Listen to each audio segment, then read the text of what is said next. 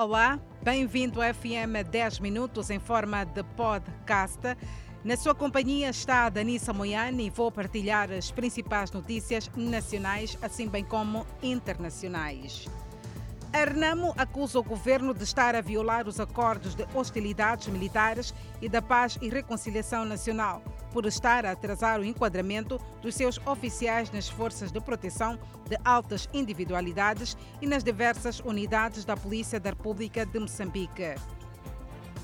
André Majibiri disse que os acordos de cessação das hostilidades militares e paz e reconciliação nacional prevê um enquadramento de 36 oficiais da RNAMO nas forças de proteção de altas individualidades e 362 nas diversas unidades da Polícia da República de Moçambique. Para o secretário-geral da RNAMO, uma vez terem sido desmobilizados mais de 2 mil combatentes dos mais de 5 mil previstos, não faz sentido que o processo de enquadramento esteja parado, sem uma justificação plausível por parte do governo. O secretário-geral da RNAMO apela ao grupo de contacto para que trabalhe de modo que seja cumprido o que foi estabelecido nos acordos de cessação das hostilidades militares e da paz e reconciliação nacional. A RNAMO reclama também o enquadramento dos seus oficiais já integrados na Polícia da República de Moçambique no Comando Geral da Polícia. André Majibir encontra-se em Sofala, onde tem acompanhado as diversas atividades do seu partido com vista aos próximos pleitos eleitorais. Agentes do Serviço Nacional de Investigação Criminal e PRM estão entre os executores do rapto ocorrido na última segunda-feira na cidade de Maputo. Os mesmos foram detidos na companhia de outros dois indianos apontados como mandantes dos raptos que ocorrem um pouco pela cidade de Maputo.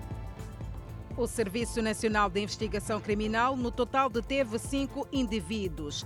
De acordo com o CERNIC, os malfeitores tiraram do convívio familiar um empresário indiano, de nome Kapil Rajas, de 31 anos de idade. No grupo que caiu nas mãos das autoridades, um agente do CERNIC afeta a cidade de Maputo, um da PRM na província de Maputo, um cidadão comum entre outros dois indivíduos de origem indiana. Os dois supostos raptores de origem indiana são apontados como os mandantes do crime, mas negam seu envolvimento. Os supostos criminosos, agentes do Serviço Nacional de Investigação Criminal na cidade de Maputo e da Polícia da República de Moçambique, na província de Maputo, por algum momento não quiseram falar à imprensa. Mas, como diz o velho ditado, quem cala, consente. Depois da insistência, mesmo com algumas limitações, decidiram falar, afinal, estão mesmo envolvidos no caso do rapto. O crime despertou os vizinhos da casa que foi usada como cativeiro.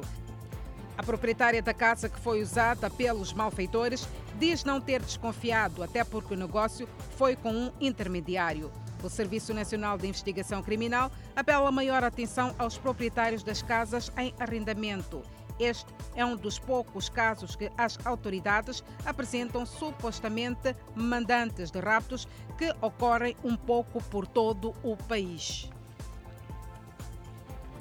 Falando ainda da ordem, segurança e tranquilidade públicas, trabalhadores e empreiteiros contratados para a construção de estradas nas zonas recônditas de Nampula e Zambésia violaram sexualmente seis raparigas menores. O Ministério das Obras Públicas, Habitação e Recursos Hídricos vai responsabilizar não só os trabalhadores, mas também os empreiteiros dado que é pelas estradas que passa o desenvolvimento do país, daí grandes investimentos na área rodoviária. E é nestes pontos onde os predadores sexuais encontram também espaço para violar crianças. Seis raparigas foram abusadas por trabalhadores dos empreiteiros que estão a construir estradas nas províncias de Nampula e Zambésia. O ministro das Obras Públicas, Habitação e Recursos Hídricos repudia o crime e vai mais longe, referindo-se à análise em curso aos dispositivos legais para se encontrar espaço a fim de suspender contratos com empreiteiros cujos trabalhadores protagonizam tais ações e até cancelar os alvarás das suas empresas. Entre os distritos onde ocorrem os abusos sexuais a menores, João Machatine cita Pebane, Mossoril e Mongiqual. As obras que levaram os empreiteiros que estão a ser executadas são financiadas pelo Banco Mundial e orçadas em 260 bilhões de dólares norte-americanos. É o saneamento do meio que está em risco. Os moradores de Machaquena depositam lixo na vala de drenagem que está ao longo da Avenida Milagre Mapote e clamam por limpeza por ser efetuada pelo Conselho Municipal. No local, todo tipo de lixo pode-se ver na vala de drenagem. Os moradores reconhecem serem os causadores do cenário eles depositam os resíduos sólidos na vala sob alegação da falta de contentores. O ambientalista Rui Silva dá o seu contra-argumento em relação à alegada falta de contentores, a ponto de os moradores da Machacana recorrerem a valas de drenagem para o descarte de lixo. E se refere ainda às implicações a nível da saúde pública e do ambiente.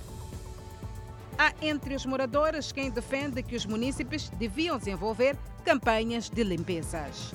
O internacional Reinildo Mandava escapou à morte na localidade de Nzero, em Mopeia, na província da Zambésia. A polícia avança que foram criadas todas as condições para manter a segurança do futebolista.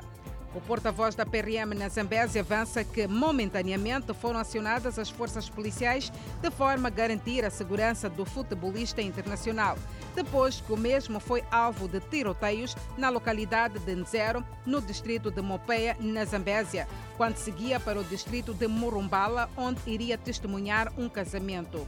Depois do sucedido, o internacional Reinildo embarcou a partir do aeroporto de Quilimane com destino à cidade de Maputo. Deste modo, passamos para as notícias internacionais. A polícia em Hong Kong prendeu cinco editores e executivos de um jornal pró-democracia sob acusação de conspiração com potências estrangeiras. A polícia disse ter evidências de que mais de 30 artigos publicados por estes editores tiveram um papel crucial no que eles chamaram de conspiração com países estrangeiros para impor sanções contra a China e Hong Kong.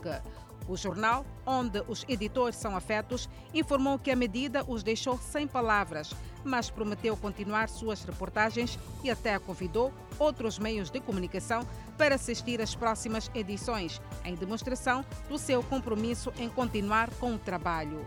Lai está atualmente a cumprir uma sentença de prisão de 20 meses após ter sido condenado por desempenhar um papel em protestos não autorizados em 2019, quando moradores de Hong Kong tomaram as ruas em massivas manifestações contra o governo em resposta a uma proposta de lei de extradição que teria permitido que suspeitos fossem julgados na China. A polícia também congelou 18 milhões de dólares de Hong Kong em ativos pertencentes a três empresas ligadas à mídia. Jacinda Arder recebeu a vacina Pfizer três meses antes da sua faixa etária. Para mim, precisamos conseguir esses trabalhadores da linha da frente, mas também preciso ser um modelo e apenas demonstrar que é seguro, que é eficaz e muito importante que todos sejam vacinados quando tiverem suas oportunidades. Então, é sobre como encontrar o equilíbrio certo, explicou Arder.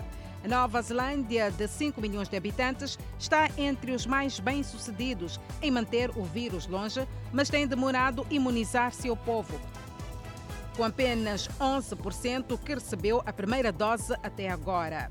De acordo com o plano anunciado por Arder, pessoas com 60 anos ou mais receberão vacinas a partir de 28 de julho. Aquelas com 55 anos ou mais receberão o imunizante a partir de 11 de agosto e aquelas com 45 anos ou mais no final de agosto. Depois disso, o plano é favorecer a vacinação para todos até ao final do ano de 2021. O FM 10 Minutos em forma de podcast fica por aqui. Mais informação poderá acompanhar às 19 horas e 45 minutos no Fala Moçambique.